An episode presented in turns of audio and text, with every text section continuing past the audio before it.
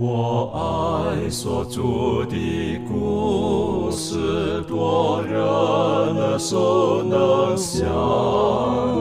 如可如今人爱慕，语中静听欣赏，不等升到荣耀的方，新歌齐声同唱。仍旧是主的故事，永远传讲不完。我很难说那故事，永垂不朽传万代，在天仍然的诉说主耶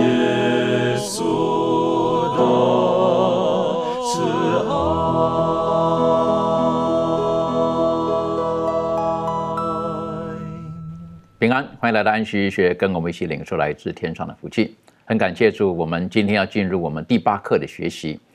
在之前一到七课的学习，主要比较多的都是偏向于南国犹大他们面对到的一些的困难，以及上帝透过这些困难提醒他们应该回归到上帝的面前。当然，上帝也提醒他们，他是一直与他们同在的。而今天我们要从以赛亚书的第四十章开始看，上帝从四十章之后一直到六十六章，给犹大完全不一样的信息。在进入今天的学习之前，我们恳求圣灵帮助我们，让我们一起低头，我们请满足为我们做开始的祷告。好，我们一起低头祷告。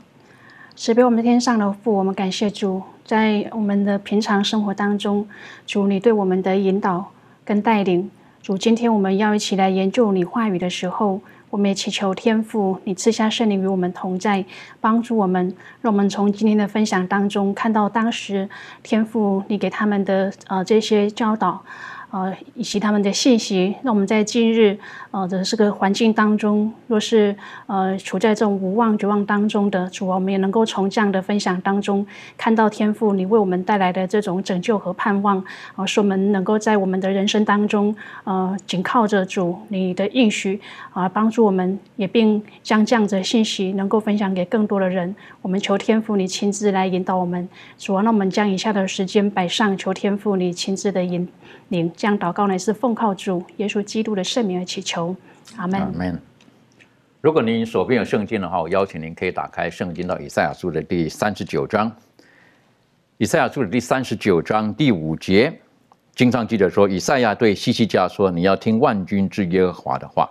日子必到，把你家里所有的，并你列祖积蓄到如今的，都要被掳到巴比伦去，不留一样。”这是耶和华说的，并且。从你本身所生的种子，其中必有被掳去，在巴比伦的王宫里当太监的。西西家对以赛亚说：“你所说的耶和华的话甚好，因为在我的年日中必有太平和稳固的景况。”我们晓得这个是西西家他向上帝求个证据，然后上帝在延长他的岁数十五年之后，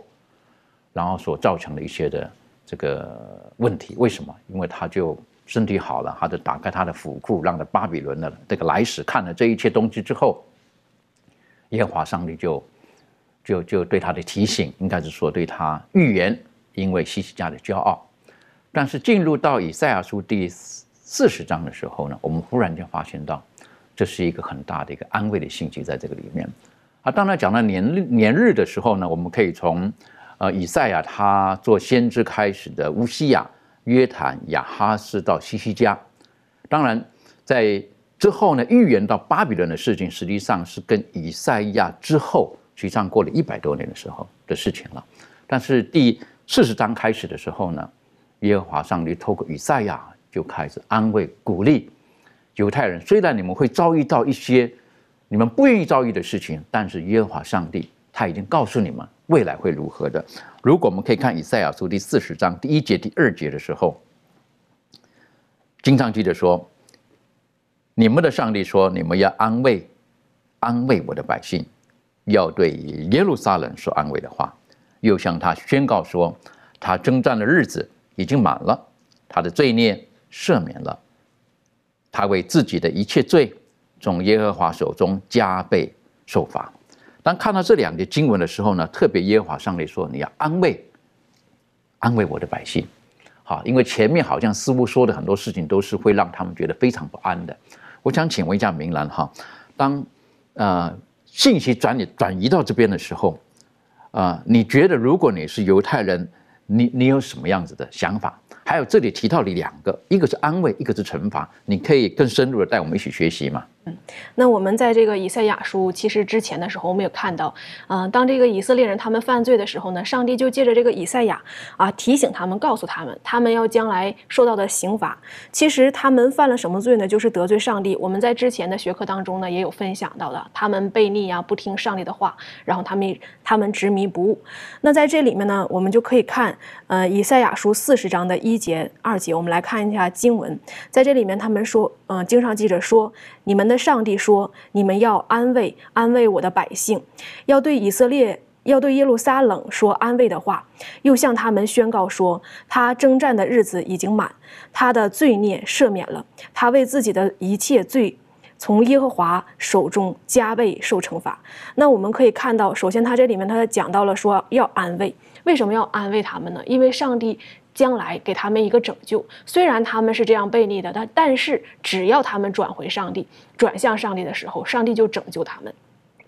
而我们也看到，在这个以赛亚书一章到三十五章当中呢，他所讲的就是啊，对于犯罪呀的以色列。他们一个谴责，你们犯了什么什么样的罪？然后从这些罪恶当中呢，你们将来就要有一定的刑罚。而从三十六章到三十九章呢，就讲到了这个西拿基利对于他们的一个侵犯。这个亚述带着人就过来要攻击他们，但是因为他们引这个以赛亚去求告上帝的时候呢，上帝就帮助他们，拯救他们，没有受到这样的刑罚。而在呃后面的时候呢，他又讲到说，其实也有一个巴比伦，最终使以色列他灭亡的就是这个巴比伦，而巴比伦呢，呃，只是一个阶段性的。然后当在公元三公元前呢，这个三百。嗯，五百三十九年的时候呢，就是借着这个古列王，使他们以色列人呢能够得到新的释放，然后重新回到上帝面前，也就可以看到，在以赛亚书四十章之后呢，又讲到了对于他们的一个安慰。这个安慰呢是从上帝而来的，这个安慰就是告诉他们，当他们转回的时候，上帝就要拯救他们，上帝就要让他们脱离。这个他们悖逆所带来的这种刑罚，也就是这种放地愤怒的杖。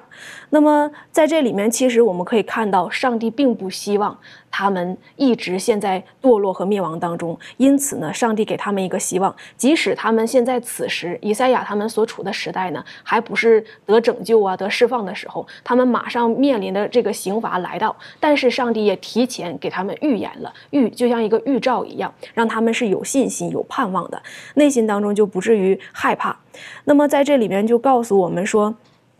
嗯，他又讲到了，他说这个征战，那么征战的日子，其实我们可以看啊，很多的时候我们就在想，当时这个亚述并不是他们最后征战的日子，而这个征战的日子呢，就是他们在后来的时候，呃，面对这个巴比伦呐，面对他们这些，嗯，要。背逆上帝的时候所面临的刑罚，但之后呢，这一切事情都过去了之后，日子满了的时候，上帝就让他们重新归回。而在这里面提到了一个巴比伦的诠释，这个巴比伦的诠释，嗯，是不单是指着这个当时巴比伦的一个诠释，就是这个我们所说的这个马代这个巴比伦呐，马代波斯啊，这个巴比伦的诠释，也预指着将来属灵的这个以色列人。如果属灵的以色列人，嗯。真的是就像今天的我们，包括外邦人呐，也信靠上帝。但是将来有一天呢，我们背逆上帝的时候，呃，我们不顺从上帝，嗯，有一天呢，上帝也会借着这个巴比伦来使我们啊陷入在这个环境当中和困苦当中。但有一天，最后巴比伦还是要倾倒，而巴比伦的倾倒呢，就是上帝的拯救。我们信靠他的时候，我们就不在这个罪恶当中，这个被辖制。就从上帝的从罪恶当中得到拯救，上帝就会把他的教会从罪恶当中带出来，这也是给我们每一个人的一个希望和一个安慰。的确哈，所以在这边，呃，应该是说以赛亚好像只要一出现的时候讲的话哈，都是不悦耳的哈，都让人不是很高兴的哈。然后你会发生这个事情，发生那个事情等等的提醒。但是呃，当然以赛亚出现的时候呢，也给只要是顺服上帝的王呢，也得到很多的安慰。例如说西西家，就是他也得到了一些的很很很大的鼓励跟安慰，但是呢，后来很可惜，因为他的骄傲，所以呢就引进了巴比伦。当然，这一切我们相信上帝都知道会发生的这个事情，然后呢也提醒他们，将来你的子孙会如何。可是，在你眼中还不会发生这个事情。那我们也晓得，后来这个西西家他的儿子，哈，这个马拉西，哎呀，他是南国犹大算是一个很坏的一个王，好是一直最久的一个王，是不是？那我们没有想到，他的把整个这个犹大国南国已经带到一个一个一个灭亡的一个边境了，哈，这很可惜的一件事情。当然，在这个北国实际上已经是他们的一个血淋淋的一个借鉴，但是他们好像似乎并没有从中学习到，所以。在这个这两个经文当中呢，我是觉得有有两个，一个是耶和华上帝，他他出于他的本性本质，他就提着安慰的信息。好，我认为这是很宝贝的，好，很宝贝的。实际上就说，就好像一个妈妈哈，是不是？这个这个这个打了孩子之后呢，不是有怒气，好，打了孩子之后呢？然后是泪流满面的抱着孩子，跟孩子讲说：“妈妈是爱你的，哈，是不是？”这个画面有的时候我们可能可能比较难难连接在一起。好，实际上呢是告诉他，实际上我做这一切事情都是为你好，我还是会怀抱你，就是我还是会会来拯救你。但是有一些条件的，你要回头来，你要回头来。好，虽然我们晓得耶和华上帝的拯救都在他一切的预言当中，以色列人未必。全部都会回归，未必全部都会听话，但是耶和华上帝他是个守约的上帝，这是最宝贝的地方。但这里又提到了，是不是？他说他还为自己一切的罪，从耶和华手中加倍的受罚。当然，这个就提到了，除了亚述之外，接着接下来就会巴比伦。然后你们回归，好，会有回归，但是还是什么？马代波斯，好，然后有希腊，到后来罗马。我相信。在上帝的子民、选民，他们最大的遗憾呢，就是纵使他们呢回到了所谓的耶路撒冷，但是他们并没有复国。好，他们一直都是臣服在别人的统治之下。好，表面上好像他们有一些宗教的一些的自由啊，但是实际上呢，他们还是不甘愿，不甘愿。好，我想这个是有一种很复杂的情节在里面。那说到这个巴比伦这一段的时候呢，我想请问一下周宇哈，实际上，呃。圣经有提到，他们有一天他们会从巴比伦会会回来，是不是特别提到了？是不是他们你会从巴比伦回来？而且在以赛亚书当中后面也特别直接讲是谁会让人回来。实际上这个距离应该说距离以赛亚已经超过大概快一百五十年的时间了。好，但我在想以赛亚在讲这个人写这个的东西的时候，他可能都不知道这是什么。就诚如我现在根本没有办法想象，不要说是说一百五十年了。好，五年之后有的东西我们都很难预测了。这方面你有没有什么可以跟我们补充分享的？好的，我们呃首先来看一下圣经，呃以赛亚书的第三十九章，那这里面的第六节、第七节，这里面就提到了有关于被掳到巴比伦的事情。这里说日子必到，凡你家里所有的，并你列祖积蓄到如今，都要被掳到了巴比伦去，不留下一样。这是耶和华说的，并且从你本身所生的众子，其中必有被掳去，在巴比伦王宫当太监的。这里面就告诉了我们，在这个以赛亚在写这个预言的时候，就像刚刚呃主持人提到的，好像他还没有经历，呃发生这个事呢，有可能是在他这个写这个预言之后，呃一百多年才发生的。但是上帝他已经预言了。之后将来想所要发生的事情，他将这些告诉以赛亚，以赛亚就把这些写出来，并且非常清楚的告诉他们，被掳到就是巴比伦去，而且怎么样，最后是不留一样，就连呃你本身的以后你的后裔的孩小孩当中也有被掳去的，所以说这里就告诉，呃告诉了呃借着以赛亚告诉犹太犹太国的人，虽然说之前有一些呃。那借着北国的一些呃例证，让他们知道这些。但是对于南国，如果你们不回转，也会面临这样的事情。同时，我们可以来呃再回去看一下以赛亚第十四章第一到第四节。耶和华要连续雅各，必再拣选以色列，将他们安置在本地，寄居的必与他们联合，紧贴雅各家。外邦人必将他们带回本土。以色列家也必在耶和华的地上得外邦人为奴婢，也要掳掠先前掳掠他们的，呃辖制先前欺压他们的。当耶和华使你愁苦，呃脱离愁苦烦恼，病人勉强你们做的苦工，得享安息的日子，你必提这个诗歌论巴比王说：欺压人的何竟熄灭，强暴的何竟止息。上帝不单单将这个他们被掳。呃，借着一些以赛亚预言写出这个预言，告诉这个犹大国，并且他还告诉他们，将来被掳之后还会要归回，并且这里面也提到了说，将来还要靠这个外邦人使你归回，而不是你们将来在巴比伦当中你们强大了，把巴比伦打败了，而是借着外邦人将你释放出来。所以说，上帝将这一切事情都预言出来，就是希望告诉这个犹大国有一个希望。也说巴比伦的衰亡呢，会给上帝的子民带来一个自由的选择。所以说，这里面也告诉了这个以色列人，也说上帝应许他们的受苦呢，并不是一直被这个巴比伦所管辖的，也说他会有一个结束，也会有自由的那一天来到。确哈，所以这个是一个很很复杂的一个心情，一个复杂的一个境遇。哈，呃，拯救你的。我会判让外邦人来拯救你。当然说指的这个我们了解哈，释放他们回去的。后来就是一个的确是个外邦的王，好，这古列就是让他们回去的。但是我个人在看这一段历史的时候，我就深深的相信一切是神掌权。但我们愿不愿意让神在我们生命当中掌权？如果我们愿意让神在我们生命当中掌权，可能我们可以呃避免掉一些人生的波折。但我想请问一下庭轩哈，的确，基督徒的道路当中不一定都是一帆风顺的，好，其实这些上帝容许临到我们生命当中的逆境或者是苦难，实际上对我们而言，如果我们的心态正确，其实也是一种的祝福。这方面你有什么可以分享的？嗯，对，我相信就是神他在我们的生命里面，他都会有呃不同的造就，而且他渴望我们每一个人。呃，最终的一个方向跟目的就是能够使我们自己更加像他。那呃，我想到就是刚才周宇弟兄所提到的这个，呃，这群以色列民，然后被呃这个嗯巴比伦的这种辖制，然后之后的归回，这整整的呃整个的过程跟经过呢，我相信呃神他的美意跟旨意都不停的在带领这群他所爱的子民。那呃，当这个过程当中，有的时候可能是因为我们的悖逆而导致这些痛苦临到我们，而有的时候可能真的就是神他的允许，使我们能够在生命的历练当中能够更加的成长。我想，无论是哪一个方向，最终只要我们愿意，就是回到上帝的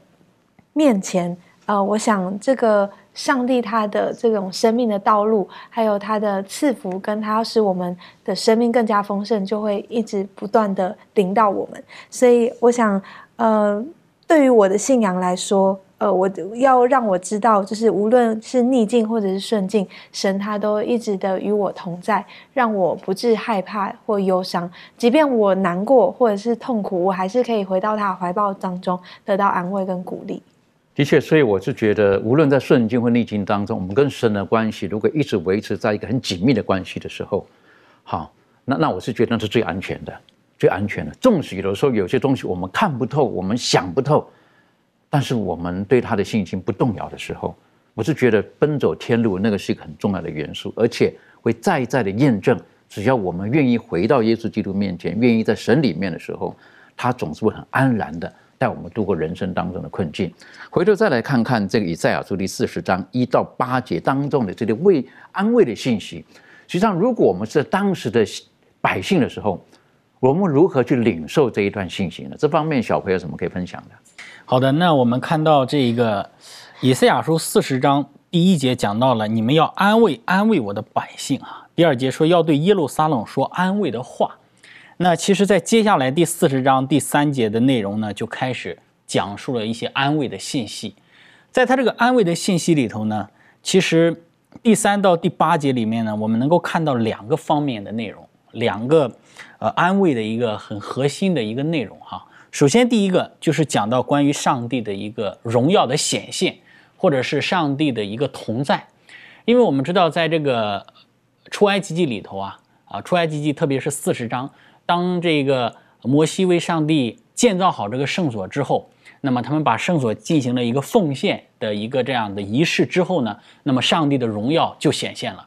而这个四十章里头所讲到这个上帝荣耀的显现，其实就是象征着上帝的同在和灵格。所以在这个圣所里头是有那个一直这个两二基路伯两个基路伯之间一直是有那个上帝的荣光的一个存在的。当以色列人他们一看到或者是一想到这个两个基路伯中间那个荣光的一个存在，他们就知道这个就是上帝是与我们同在的，上帝是在我们中间的。那么在这一个以赛亚书第四十章的第五节就讲到耶和华的荣耀必然显现啊，凡有血气的必一一同看见。所以耶和华荣耀的一个显现就是。我们讲到，就是上帝他的灵在，上帝的一个灵格，上帝的一个同在的一个最有力的一个标志或者是一个说明。但是很可惜，我们知道啊，按照这个先知以赛亚在三十九章这里所预言的啊，大概在一百多年之后，这个巴比伦要来。当巴比伦来的时候呢，要把这一个呃西西家他的这个后代后裔，包括当时这些犹太人都给掳到巴比伦去，而同时也伴随着。上帝同在的那个圣殿的一个被摧毁，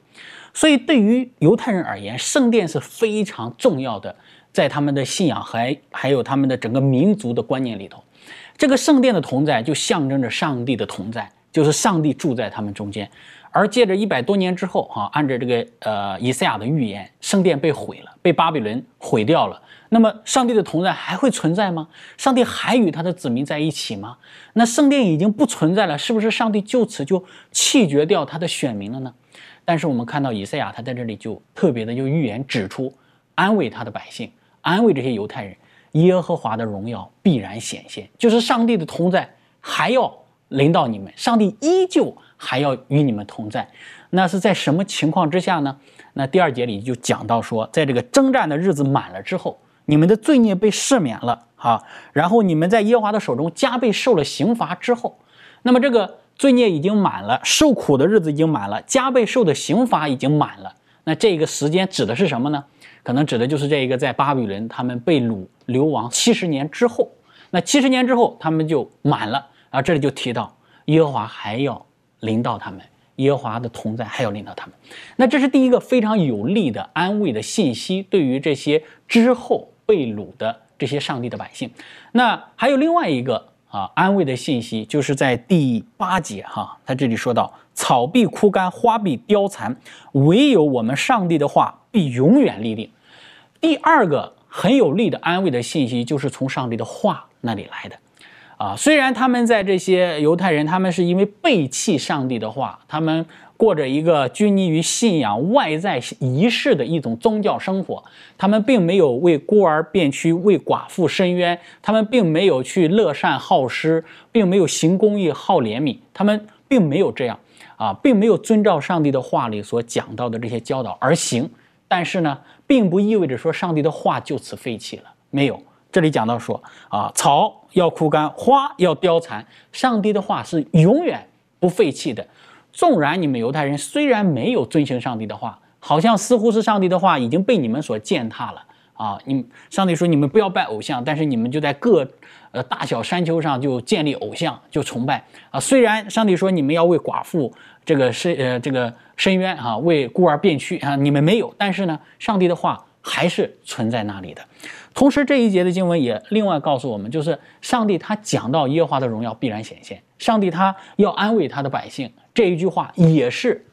会一直存到永远的，所以从上帝荣耀的显现，还有这个上帝的圣言永不废弃这两点，对于当时的这个呃之后被巴比伦掳去的犹太人，他们再回头去看以赛亚所说的这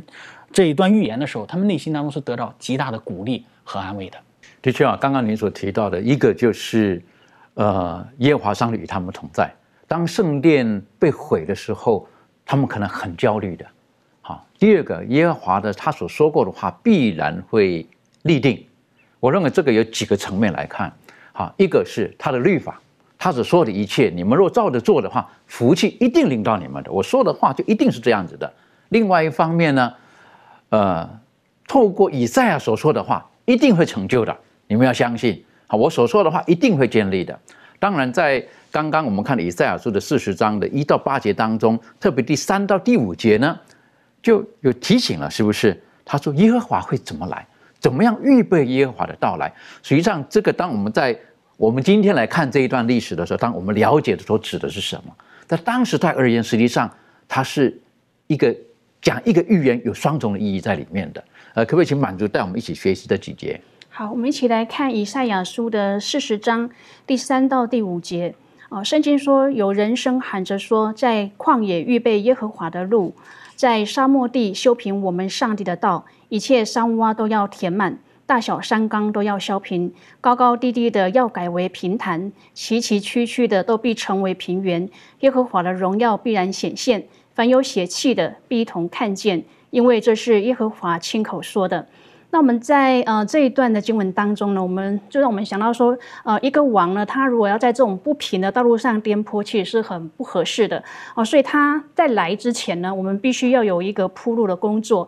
那我们知道这个耶稣呢，他是这个万王之王嘛，所以呢，我们更是应该要这么做。所以在第五节这边讲到说，耶和华的荣耀必然显现，上帝要临到，他的荣耀在与百姓同在。所以呢，呃，百姓呢要起来为这个呃上帝预备道路。那当这个公义王要来的时候呢，人要为王预备道路。但是这边讲到的说，不只是预备那个。看见的那种道路，还有一个就是我们的内心呢，也要为主预备啊，就是要为主预备一个跟随的那种信心的跟随。那在新约当中呢，他就很清楚了讲到啊，把这个以赛亚的预言呢，用在这个施洗约翰他传道所成就这种属灵的铺路的工作上。那我们知道说，这个施洗约翰他的信息是啊，天国近了啊，你们应当要悔改。那他施的喜呢，是一个悔改的喜，是使这个罪得赦的一个喜。那我们知道，当这个罪呢进入这个世界，而使我们的人性充满了这种诡诈、不幸和顽梗。那唯有上帝呢，在我们生命当中工作的时候呢，才能够让我们去认识到这种罪的可怕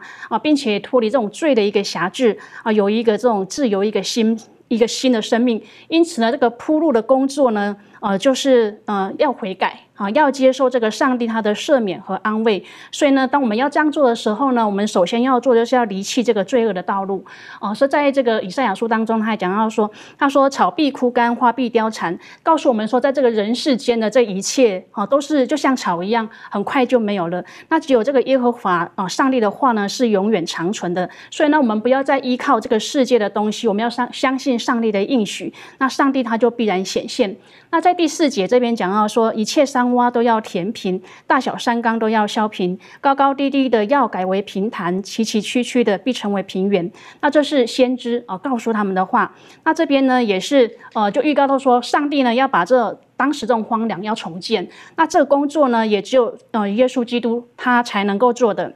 能够把这个弯曲呢变为平直。那当这个上帝的大能呢临到当中的时候呢，哦，要让这个山野哦成为一个平原，哦，使我们的心呢成为一个福音的沃土，然后呢一起跟随主，直到啊主再来的那一天。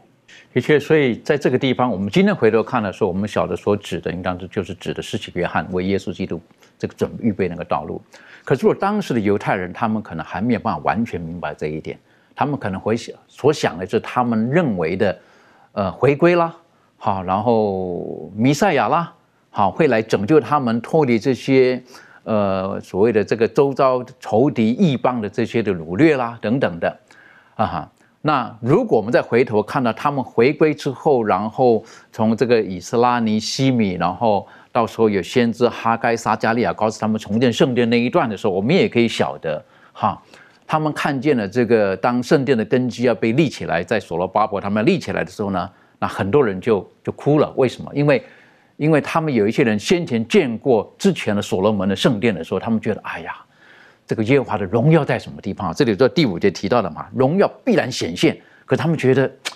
好像很丢脸呢，好，是不是？怎么怎么这个这个以前毁掉的，现在这重盖的是怎么小的这么多了？规模小这么多了？但是哈该却说出了，是不是这殿将来的荣耀比对不对？比大过你们所认识的那个荣耀。那这个荣耀是什么？我想有的时候我们就会看的是人所看见的强壮的大树，那是个荣耀；一个小草，那有什么好荣耀的？有的时候我们我们会会会从人的角度来看这个东西。那有的时候我们就太过于看这个这个人世间这个东西的时候，我们的信息呢可能建立在一个错误的基础上。所以在这个地方呢，特别提醒了，是不是？他说：“凡有血气的，是不是？我们尽都如什么？如草。等于说，如果我们靠着血气 （flesh），我我们很快就败亡了。但是唯有在耶和华里面，才可以得到真正的保存跟安慰。这方面，这个明兰有没有什么跟我们补充的？嗯，那在这里面就讲到了，其实他我们可以看之前呢，之前就讲到说，呃，四十章开始的时候讲到这个以色列人他们所面临的问题，然后呢又讲到耶稣基督他要再来发生的事情，就是讲到这位弥赛亚要来了，但是呢他又告诉我们，从这个六节到八节就告诉我们说，呃，这位要来的是谁呢？就是那位我们刚才所讲的，说这个是耶和华上帝，他是那永远坚立的。就是耶稣基督，他是救主。那么他在这里面就告诉我们说，草是会枯干的，花是会凋谢的。可能我们人生当中，嗯，他就讲到他在第七节的时候，就是说耶和华的气吹在其上，就是上帝他把他的气放在我们人的里面，然后人才有这个气。他把我们形容这个像草一样，像花一样会凋谢、会枯残、会啊败落、凋凋零。那么我们的人生当中。如果我们依靠自己的话，就像以色列人依靠自己的膀臂是没有能力的战胜这一切，呃，世上所带来的这些攻击呀，还有罪恶所带来的这种环境。而真正让我们所依靠的呢，就是上帝的话，他的话是永远建立的，从古至今都建立到最后。那么今天我们所信靠的是谁呢？我们信靠的不是自己今天的权利呀、地位呀、名利这一切。刚开始的时候，以色列人他们以为我投靠这个亚述，亚述能帮助我们战胜，但是行不行？还是不行。我没有依靠别人，还是不行。唯有依靠的就是万军之耶和华。那么今天对于我们每一个基督徒而言，给我们的教训呢，就是我们要依靠上帝的膀臂，我们的人生才不至于像这个花草一样凋落，而是永远建立的。的确很重要哈。那上帝怎么去依靠他呢？我们怎么知道他对我们的旨意是什么呢？其实就是我们手边的这个圣经。上帝的话是我们最大的一个保障，所以难怪在做事的人说道：“是不是你的话是我脚前的灯，是我路上的光？”少年人要什么东西去去保守他们的心思意念呢？就是要遵守你的话。他也教导上帝的子民，是不是？你们的孩子还小的时候，你们就要用我的话教导他们，使他们戴在手上、挂在额上等等的。上帝的话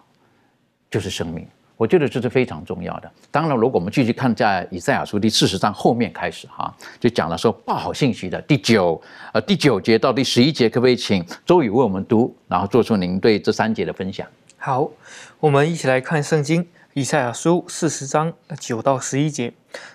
呃，报好信息给西安的，你要登高山；报好信息给耶路撒冷的，你要极力扬声，扬声不要惧怕。对犹大的诚意说：看呐。你们的上帝，主耶和华必向大能者临到，他的膀臂必为他掌权，他的赏赐在他那里，他的报应在他面前。他必向牧牧人牧养自己的羊群，用膀臂聚集羊羔，抱在怀中，慢慢引导那如养小羊的。在这里面，我们可以看到，这里面提到了一个词，叫做报好信息的人。也说，在这个呃四十章以后呢，这样的词句呢出现过三次。也说，在这个四十一章二十七节和五十二章的第七节，这里面也同样提到了报好信息的。但是我们通过原文来看呢，这两处的报好信息呢是单数阳性的。然而在这里面的，这个报好信息给西安的和报好信息给耶路撒冷的这个呢。它是单数阴性的，所以说在这里面我们可以看出，通过这个呃原文呃表达出来的是一个女人来传达这样的信息，传达的就是说看呐你们的上帝。然而我们通过呃我们来看这个耶稣降生的时候，呃通过路加福音第二章呃二十五到三十八节，这里面就讲述了耶稣出生以后。然后他的母亲玛利亚和他的父亲约瑟带着这个孩子，第八天的时候来到圣殿去做一个奉献礼。在这里面，奉献礼结束之后呢，遇到了两个人，一个呢就是这个先知的，呃，这个西面以及这个女先知亚拿。当他遇到这个亚拿的时候，我们来看一下经文，这里面提到，圣经里面说，路加福音第二章的第呃三十八节。他说：“正当那时，他进前来称谢神，也说这里就指的这个是亚拿，将孩子的事对一切盼望耶路撒冷得救赎的人讲说。也说这里面是第一次看到有人见到这个耶稣以后，看出来了，这个耶稣呢就是那个弥赛亚，所有人盼望的，来等候救赎这个全人类的这个弥赛亚。”降临之后，也说他是第一个看到了之后呢，这里说将孩子的事对一切盼望的人呢讲说，这里面就告诉就应验了这个呃以赛亚书预言的那样，他说将这个信息要报告给耶路撒冷的人，他说看呐，你们的上帝，这里面我们也看到在这里面呢就应验了，然而。呃，女先知亚拿呢，她是第一个在圣殿的山，呃，在圣殿呢向耶路撒冷公开宣告主已经降临的消息的。然而，这是我呃宣讲福音呢，耶稣基督的降临呢，带来救恩的这个好消息。也说，不单单这个是一个呃耶稣降生呢，就是一个福音，也就是这个好消息。但是呢，之后我们再来看，耶稣呢还托付了另外一个女人，就是莫大拉的玛利亚。宣讲了另外一个消息，我们来看一下这个呃约翰福音的第二十章，约翰福音的第二十章第十七节和十八节，这里面讲述的就是耶稣被钉十字架之后放在坟墓里，星期日的早上，然后耶稣复活了以后，这些莫大拉玛利亚和一些妇女来到这个坟墓来看这个准备了一些香料，因为在预备日的时候马上到安息日了，他们还没有告耶稣。这个时候，他们就带香料来要膏这个耶稣。当他到坟墓一看的时候，发现耶稣已经不在了。这个时候呢，呃，他们就很沮丧的时候，耶稣呢就向这个玛利亚显现。这里面，呃，就告诉了我们第十七节，耶稣说：“不要摸我，因为我还没有升上去见我的父。你往我弟兄那里去，告诉他们，我要升上去见我的父，也是你们的父，见我的上帝。”也是你们的上帝。莫大拉的玛利亚就去告诉门徒说：“我已经看见主了。”他又将主对他说的话告诉他们。这里面呢，就是耶稣又派了呃，又交代了另外的一个一个女人来宣讲他复活的这个好消息。所以说，在在这里面，我们就可以看到这好消息确保他福音的使命可以在地上达成。也说。耶稣降生以及他复活这个消息，并不是盖住的、不给人知道的，而是就像以赛亚书当中说，要大声的宣扬，要讲给更多人听，让更多人知道耶稣已经降生了，耶稣已经复活了。所以说呢，呃，就像这个呃以赛亚书第四十章第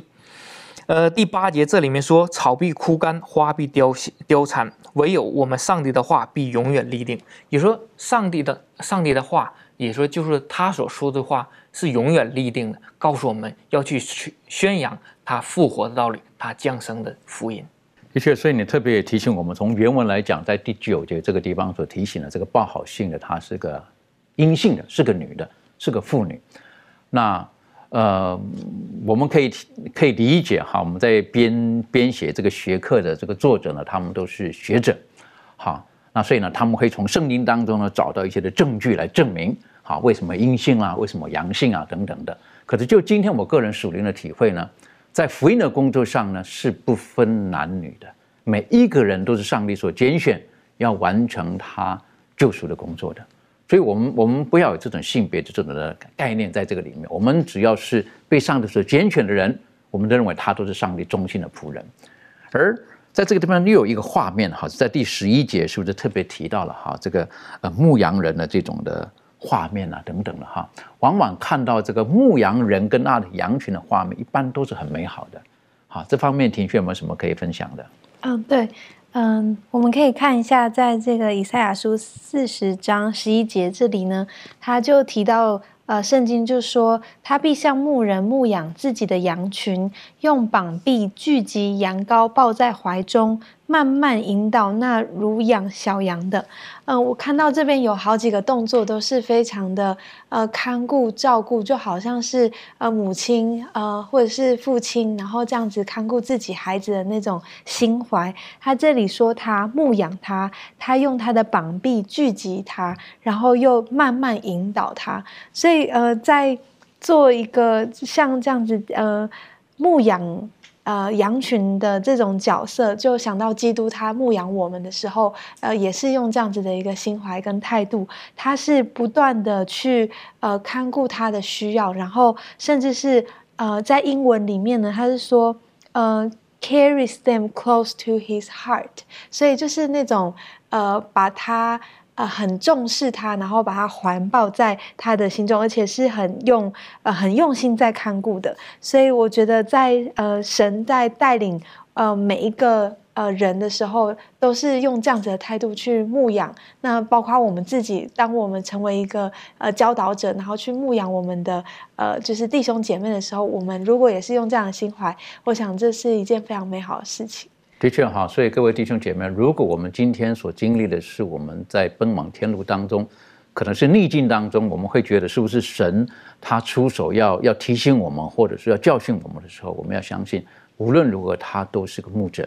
他的心肠，他是愿意把我们怀抱在他的这个这个胸膛当中的。呃，以赛亚书的第四十章实际上是有上帝的全能跟上帝的慈悲。好，交织着，可以请小培用这时间帮我们简单的分析一下以赛亚书的四十章。好，如果我们去看这个以赛亚书四十章的话呢，你会发现呀，呃，整个这一章的内容，它的一个以赛亚在书写的过程之中啊，用非常我们讲说是用用他的一种的风格，用修辞学的一种的方式啊，来去把上帝的慈悲和全能以交织性的这样子的一个模式呢，把它呈现出来。我们如果看一到第五节的话呢，它是很明显讲到上帝他的慈悲啊，是怎么样给人有安慰的信息，上帝怎么样施行拯救，是凸显的是上帝慈悲的这个层面。我们看第三节到第八节里面呢，它同时也又交织着另外一个，就是上帝的一个全能，比方说上帝他的荣耀，哈，上帝他的荣耀。然后，上帝他的永恒啊，上帝他是永恒性的一个存在，以及包括人啊，这个属血气的会呃会像这个草枯干，像花凋残来去对比上帝他的这一个永恒和荣耀性。那第九到第十一节里头呢，又讲到了上帝他的慈悲，他要去牧羊啊，像刚才我们所分享到的，像这个照顾小羊一样，如养小羊一样哈，上帝他的慈悲。那十二到二十六节的话呢？我们在这一段里头能够看得到的是，上帝他是那一个无比有全能啊的创造主。他在这一段里头呢，我们会看到他啊用手量诸水，用手的虎口量苍天啊等等等等，就是讲到上帝他的这个伟大哈，上帝他的全能。二十七到三十一节里头呢，又讲到了他这一个上帝他的慈悲啊，这个疲乏的，然后他赐能力哈。呃，软弱的他加力量啊，然后呢，就是少年人啊，第三十节也要疲乏困倦，强壮的也必然跌倒。但三十一节就是说，倚靠耶和华的必重新得力。又讲到上帝他的慈悲，所以我们会看到啊，就把上帝的全能、上帝的慈悲用这样交织性的方式呢，给它呈现出来。其实我在读完这一段的时候呢，我自己就有一个呃一个思考了，就是很多时候呃很多人他们所拜的这个神。我就觉得可以划分为几个方面哈。第一个方面就是有些人所拜的神是有慈悲的，我们不能不否认啊。他讲他们的神做了很多好事，但是他们这个神有慈悲，但是不一定有全能啊啊，他是没有能力的啊。那再一个，也有些人所拜的这个神呢，他是没有慈悲的。他是有很大的全能和有有力量，你像我们就想到这个希腊的神明，就是很有很有能力的，掌管天、掌管地、掌管风、掌管海，有很多的神明。但是他们的神呢，却是没有慈悲的啊！对于这个人间的疾苦，他是不关注的。那还有一种呢，人人所拜的神就是无慈悲，也没有什么全能，就是一般人所拜的偶像了。圣经当中也讲，他们是有口不能言，有耳不能听，有脚不能走，有手不能摸的啊，是。没有什么慈悲，也没有什么全能的啊，就是一个木石雕刻出来的偶像。那再一个呢，就是我们所讲的是有慈悲有全能的。所以在以赛亚书第四十章这里所呈现出的耶华上帝哈，以色列人所拜的，也是今天我们所拜的这位上帝呢，他是一位有慈悲的一位上帝。但是这位有慈悲的上帝，也是创造天地有全能的一位主宰。的确哈，这个您刚刚讲到这个慈悲全能哈，一般来讲就是好像对立的东西，所以在很多民间信仰当中呢，这两个是很难放在同一个神的身上的。好，所以你要慈悲呢，你就拜这个神；你要神帮你惩罚别人，你可能是拜这个神。好，很难很难想象它是同一个放在一起的，所以才会有这么多这么多神明，然后依照人不同的需要，好，然后去寻找这个。但是在这个地方，实际上告诉我们，并不是这个样子的，是不是？耶和华上帝他不是这样子的。但是呢，很遗憾的，耶和华上帝提醒他的子民，是不是？他们对上帝的认识呢错误了，所以他们把上帝比作是谁呢？在第十一，呃，在第十八节这里提到，你们究竟将谁比上帝呢？是不是用什么形象与上帝比较呢？这是提醒当时的上帝的百姓。那他们的答案是什么呢？各位，请明兰带我们一起学习。嗯，那在十九节的时候，他就讲到说，偶像是匠人铸造的，然后银匠用金包裹，为他铸造银链。那么我们看到，其实后面有讲到说，这个呃人所雕刻的这一切，其实不单是在这个时候，我们在从古。就可以看到以色列人，他们就是常常把上帝和外邦这些神明啊和这些偶像混为一谈，也常常用一些金的、银的，还有木的这些呃所造的东西呢，来去和上帝去相比较。但是我们可以从刚才的学习当中，我们就可以看到，其实没办法和上帝相比较。而在圣经当中，他第十五节就说到，他说：“看呐，万民都像水桶水桶的一滴。”就是说。世上的居民在上帝的眼中，就像水桶当中的一滴水一样。那么多的人在上帝面前都是那么卑微和渺小，但是呢，人还用自己去拜的这个手所雕刻的这个偶像啊，金的也好啊，木的也好啊，银的也好，还去敬拜他。所以可以。嗯，我们说一个不好听的话，就来说，就是说很可笑。我们就是说，圣经当中告诉我们，我们手所做的，我们去拜、去敬拜。这样的话来说，就是说，我们拜拜手、拜脚，还不如拜我们自己呢。拜我们手所做的，拜我们人所种的，或者是这些木头哈，这一切，那我们拜我们手多好啊，拜我们自己多好，我们都有聪明，都有智慧啊。他又不能动，又不能说，又不能吃。然而呢，这个上帝呢，从这个二十一节还有之前所分享的，他是那么的伟大，他是宇宙的创造主。就像之前约伯他也在描述这位上帝的时候，他经历苦难的时候，他敬拜的是谁呢？让他想起来的就是那位宇宙的创造主。而今天呢，也告诉我们说，以色列人他们虽然在苦难当中，或者是我们今天每一个人虽然在苦难当中，我们可能被这些苦难、被这些周围的环境和事物。所迷惑了我们的心眼，认不清上帝是谁。但是在这里面就告诉我们，无论经历经历怎样的环境和困苦当中，就是四十章所说的，我们都要知道，那位永远建立的就是上帝，那位永远存在的就是上帝。上帝的话，上帝的恩典是可以依靠的。的确很可惜，像刚刚你提到的哈，很多时候我们所拜的一些的东西，实际上人手所造的。那像你提到的，实际上很多时候在这背后，实际上。呃，我认为是窃取了神的荣耀，或者说人要占据他自，他想要拥有自己的荣耀，所以他造的这个偶像啊等等的，可以得到这掌声啊或等等的。我想全能跟慈悲还有一个很重要的，就是这个神不单单全能跟慈悲，他是个创造主，我们的生命一切都是从他而来的。我觉得这个观念是很重要的，因为在很多的民间信仰当中，他们并没有提到生命的源头这件事情。我是觉得这个是很重要的。时间关系哈，我们跳到这个以赛亚书第四十一章第二十九节这个地方哈，特别提到了是不是？他提到他说：“看呐，他们和他们的工作都是虚空，而且是虚无的。他们所住的偶像都是风，都是虚的。实际上，实际上这个呃，犹太人他们很大的问题呢是这个偶像的问题，是不是？他们并没有把上帝放在一个该。”在敬拜的一个位置上面，这方面呃，周瑜有没有什么可以跟我们分享的？好，在这个以赛亚呃书里面，这里记载了这样有关于偶像的一个呃这个看法。呃，我们来看一下四十一章的以赛亚书四十一章的第二十九节，这里说：“看呐，他们和他们的工作都是虚空的，而且是虚无。呃，他们所铸的偶像都是风，都是虚的。这里面我们看到以赛亚先知告诉我们，他说关于当也说在这个当地的风俗也好，或者说受其他国家以及民族的影响也好，就会有这样拜偶像的形呃情况出现。所以说，但是以赛亚给他定义就是说，这一些的偶像的特征是什么呢？就是虚无，没有用。也说。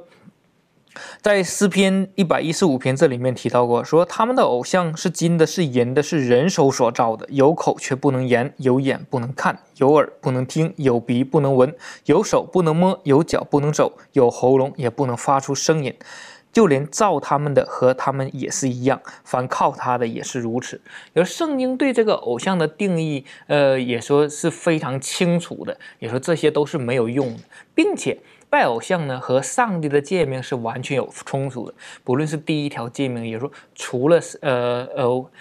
上帝说除了我以外不可以有别的神，也说那里面就告诉了我们，不可以将上帝用其他的形象，或者说呃呃用什么天上地下地底下所有的百物的形象来代替我们的上帝，因为这样是对上帝的一个呃局限以及误表。所以说，上帝在我们。在圣经当中，我们可以到看到上帝所需要我们的，呃，真正的敬拜里面是不存在任何有形象或者是一些什么样来代替上帝的。的确，等于说你刚刚所提到的这些，就是实际上都是很多的受造物。好，我们不会去拜创造主，居然去拜了 上帝创造的这些东西，这是很很很十分可惜的一个事情哈。当我们人世间一般来讲，有时候不知不觉，有的时候。我们可能会会对于一些创造出来之后的产品，可能我们会十分的迷恋这个东西，可是我们却忘记了，实际上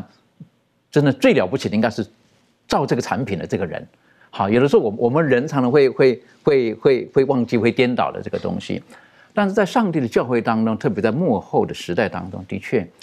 不知不觉哈，我们哪怕在上帝的家里面、上帝的教会当中，其实有的时候我们也会有一些所谓的偶像。未必是有形的，可能是无形的。这方面，小朋友们什么可以分享的？好，我们来看一段这个侯爱伦在《基督福利安息日会圣经注释第二卷里的一段话。在这里说到，许多名义上的基督徒在侍奉上帝以外的别神。我们的创造主要求我们至高的虔诚和首先的忠诚。凡减损我们对上帝的爱或妨碍我们侍奉他的事物，均属偶像。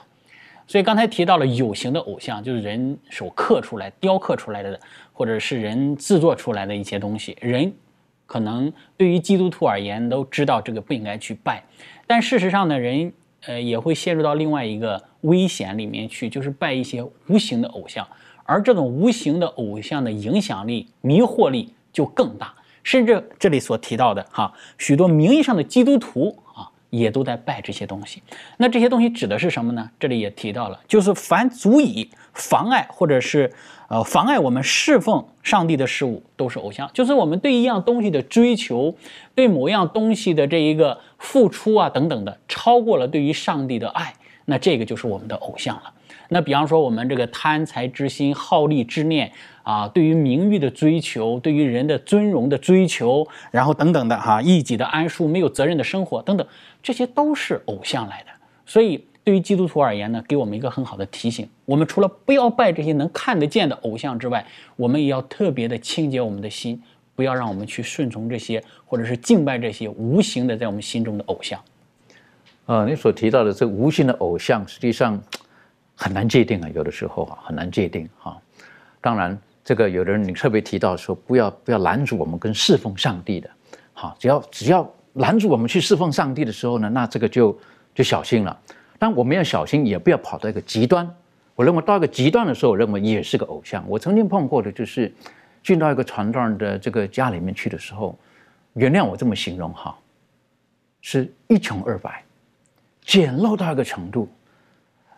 当然，他们觉得说我们应该完全的侍奉上帝，可是我看着他的孩子的时候，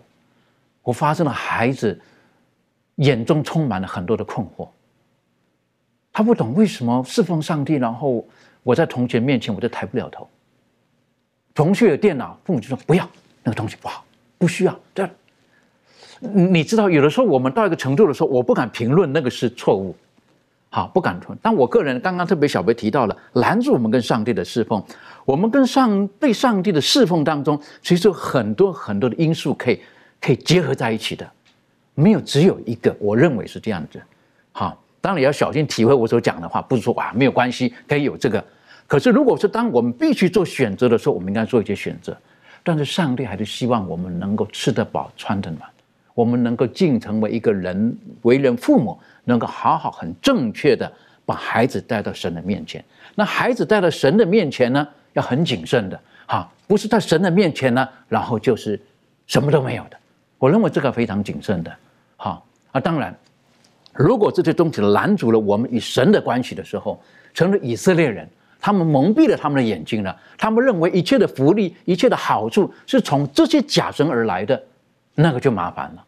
诚如。当时在北国的这个亚哈王不就这个样子吗？是不是？他认为雨是可以从这个巴黎来的，对不对？所以他就听了他老婆的话了，他忘记的是从耶和华上帝而来的。所以今天我是觉得我们在上帝的教会当中，有的时候我们要很谨慎，要很谨慎的这个这个呃如何处理神我们跟神的关系，一不小心某一些东西就变成我们的偶像了。你看。法利赛人他们如此的守着摩西律法，那不就成为他们的偶像了吗？他们引以为傲的事情，可是却拦阻了他们与神的关系。他们内心当中没有了爱，没有了怜悯，那是很可惜的事情。愿神帮助我们，让我们从以赛亚书的第四十章、第四十一章当中，我们晓得神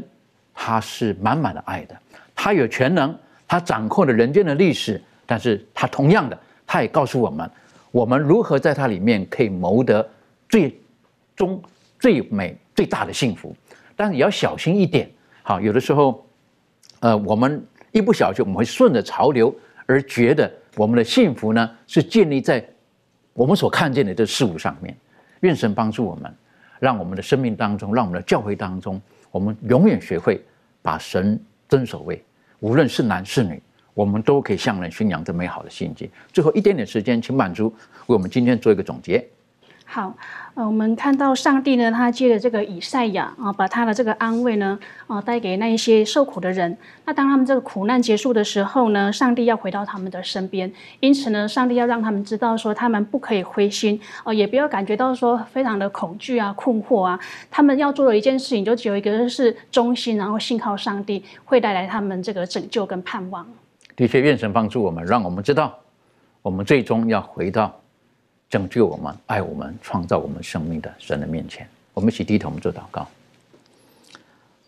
父上帝帮助我们，让我们今天从以赛亚书得到很大的安慰。纵使当时的百姓们他们是偏离了正道，但神用安慰的话提醒他们，神不会放弃他们，正如今天的我们一样。无论我们的顺境当中，特别是我们在逆境当中的时候，让我们握住这个应许，神他会用各种的方式让我们回归到他的面前，因为神愿意像好牧人一样怀抱着我们，在苦难当中的时候，他从来没有离弃过我们。主啊，若是我们生命当中，我们的心内心深处有我们自己抹杀不了的偶像，愿圣灵就在这个时候来到我们的生命当中，帮助我们。无论这个偶像是看得见的。或者是看不见的主啊，我们知道离了你，我们是什么都不能做。我们谢谢你，因为爱我们，你会赐给我们力量。祷告着奉靠耶稣基督的名求，阿门。